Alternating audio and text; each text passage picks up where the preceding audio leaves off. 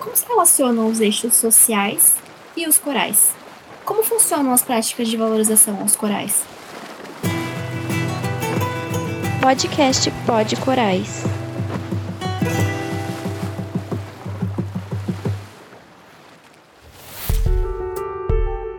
Bem-vindos e bem-vindas a mais um episódio do Pod Corais.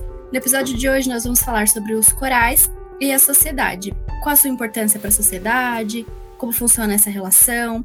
E para o bate-papo de hoje, nós trouxemos o Guilherme Longo, que vai se apresentar, vai contar um pouquinho mais sobre o que ele faz, sua carreira, sua relação com os corais. Mais um apaixonado aí pelos corais para o nosso podcast. Tudo bem, Guilherme? Tudo bem, Ana? Obrigado pelo convite. Muito legal estar aqui conversando com vocês.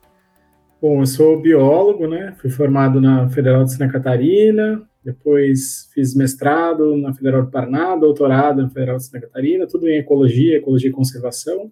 É, e desde o começo da minha carreira tenho trabalhado com questões marinhas, aí comecei com tartaruga, fui para peixe, um pouco com alga, um pouco com tartaruga, com corais, né, mais recentemente.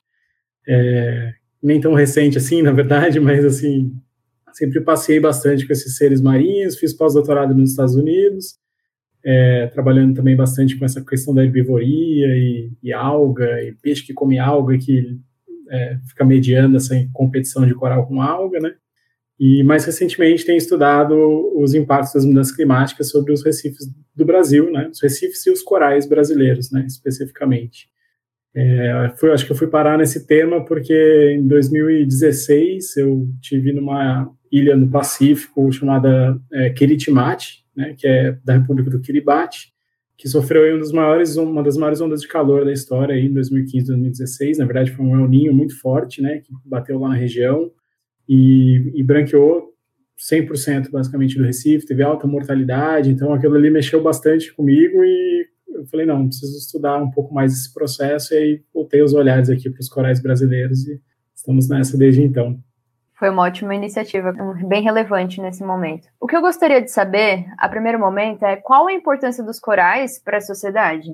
Bom, essa é uma pergunta é, complexa, assim, né? Porque a gente, como eles ficam embaixo d'água, a gente vê eles muito menos do que a gente, pelo menos do que eu gostaria, né? É muito, às vezes fica pouco difícil de você perceber a relação direta, né, desses bichos com a gente, assim. É, uma das coisas que eu sempre é, costumo eu costumo falar em dois eixos principais, né, que é o, o, um eixo que, fica mais claro de entender que é pesca e turismo.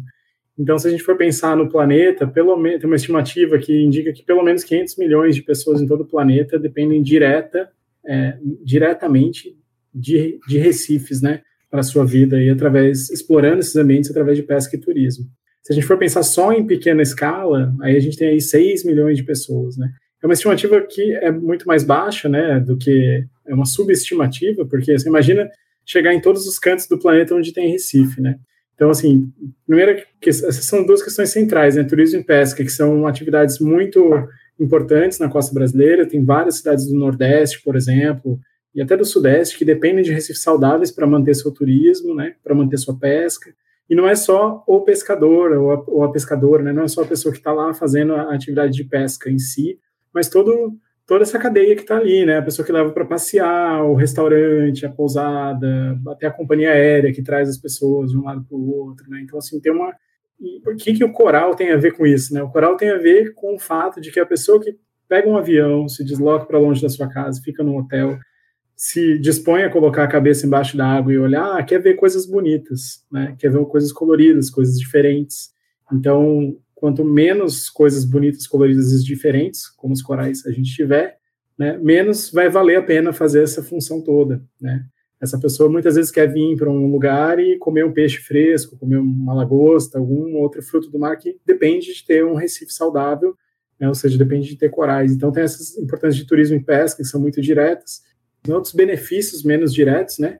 Mas assim, o, o, que os corais eles se estruturam esses ambientes de Recife, que eles fazem parte da, do ciclo de carbono, né? Então eles ajudam a, a tirar um pouco do carbono da, da, água, né? Eles calcificam, ou seja, eles produzem esqueleto feito de carbonato de cálcio. Então, assim, tem uma série de benefícios que são menos visíveis aos olhos, aos, aos nossos olhos, mas que a gente consegue é, que a gente usufrui, né? Até com assim, regulação climática em escala menor, proteção costeira. Então, assim, são diversos benefícios, um mais óbvios, mais óbvios que os outros, né? Mas são diversos.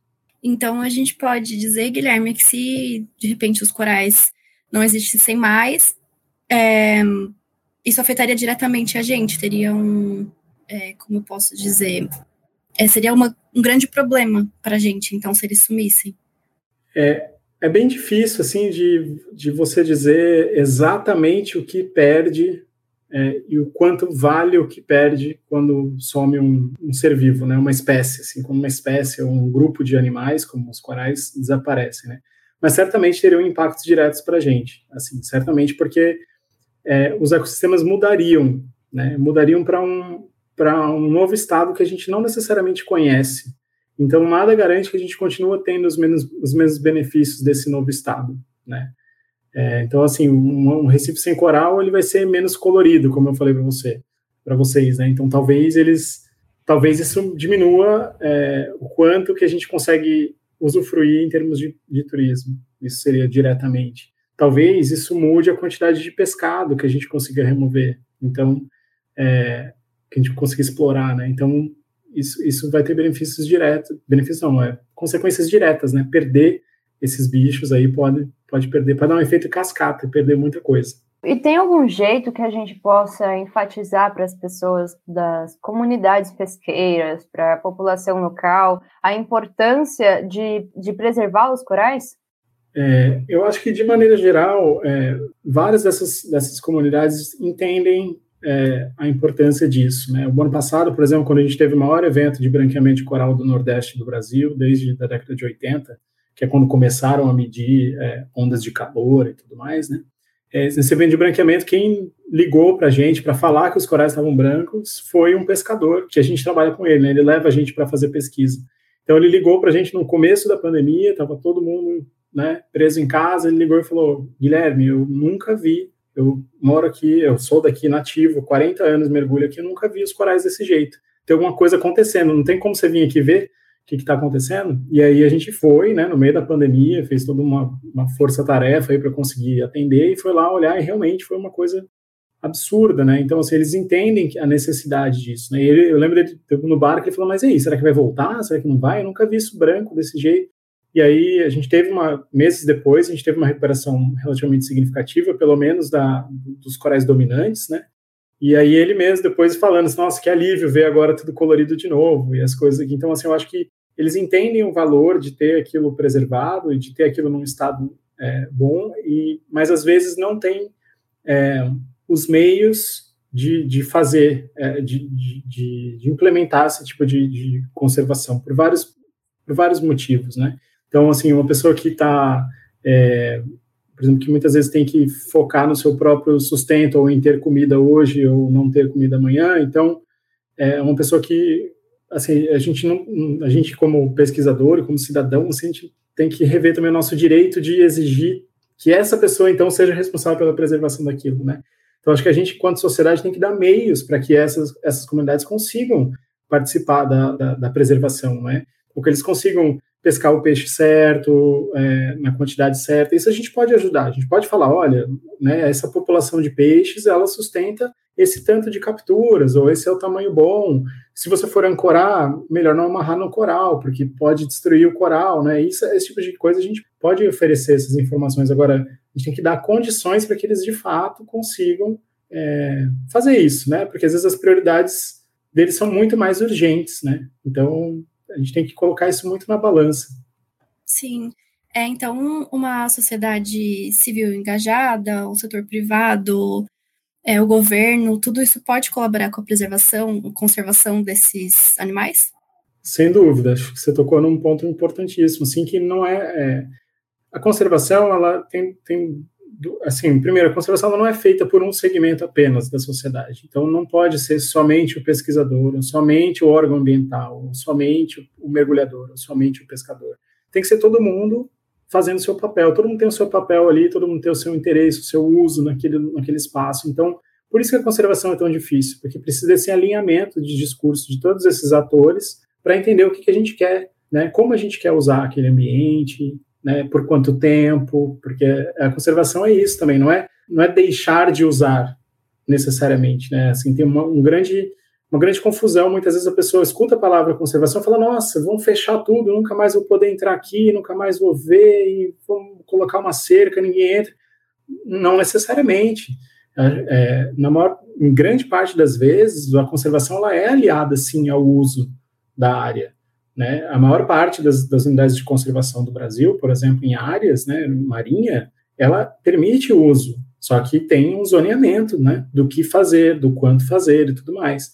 Então, acho que a conservação ela só funciona se tiver alinhamento de discurso entre todos os atores interessados na conservação. Todo mundo tem que estar mirando e remando para o mesmo lugar, né? É, e se a gente conseguir compatibilizar essa questão de usos, né? É, senão não dá para remar sozinho.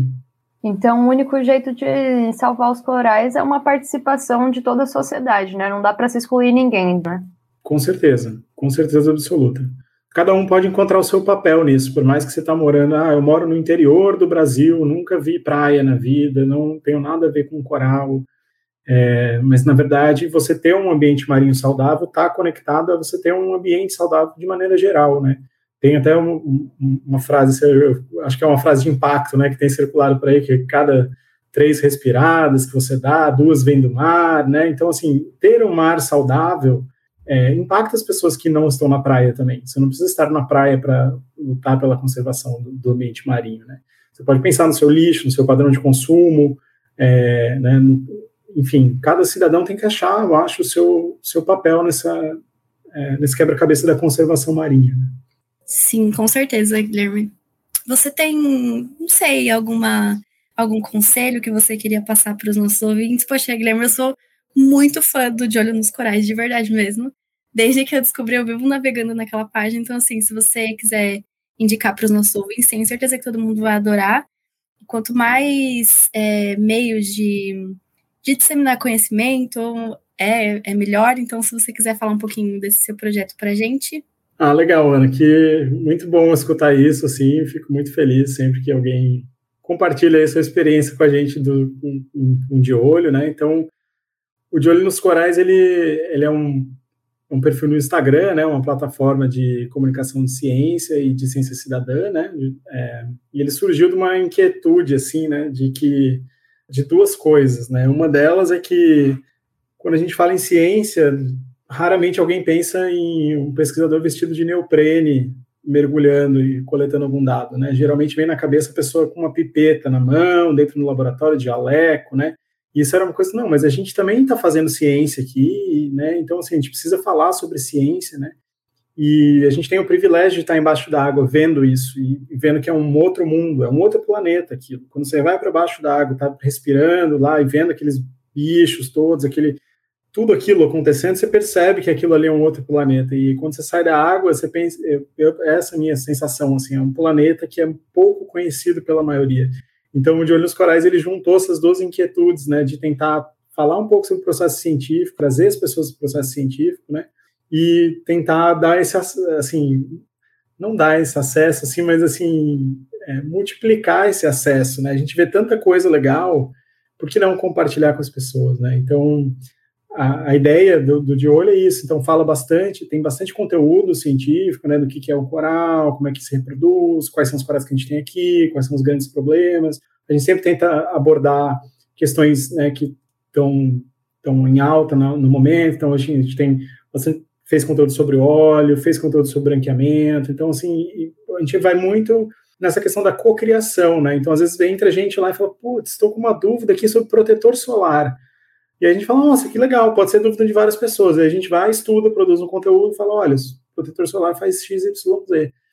E, e outra coisa que a pessoa que segue lá pode fazer é, é o que é a ciência cidadã? Né? Cidadã é envolver uma pessoa que não tem treinamento científico prévio, necessariamente, né, é, no processo científico, porque um dos grandes problemas que a gente tem hoje no negacionismo da ciência é porque a pessoa não entende a ciência, porque a gente entrega ela com um lacinho, né?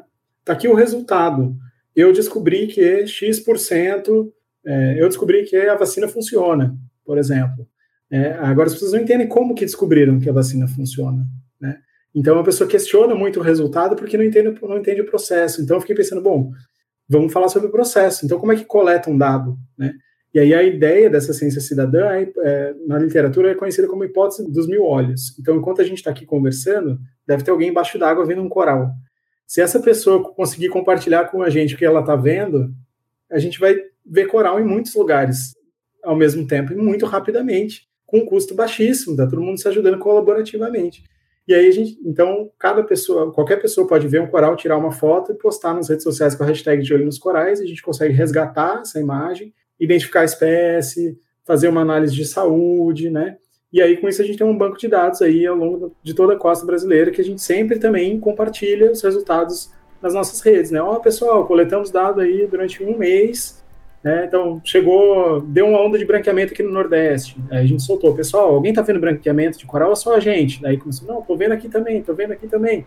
Então, sabe assim, você gera um pertencimento, né? A pessoa está fazendo parte de um processo científico. Então, convido a todos aí para fazer parte dessa rede com a gente De Olho nos Corais, no Instagram. Então é isso, pessoal. Esse foi mais um episódio do nosso podcast. Qual a relação da sociedade com os corais? Se você quer entender um pouco mais sobre a conservação e a restauração dos corais, dos recifes de corais, fique de olho no próximo episódio. E, um, e tentem ir atrás de informações, porque a participação de cada um é essencial, pelo que já vimos nesse episódio. Muito obrigado, Guilherme. Foi de extrema importância a sua participação. É muito legal ter você aqui com a gente.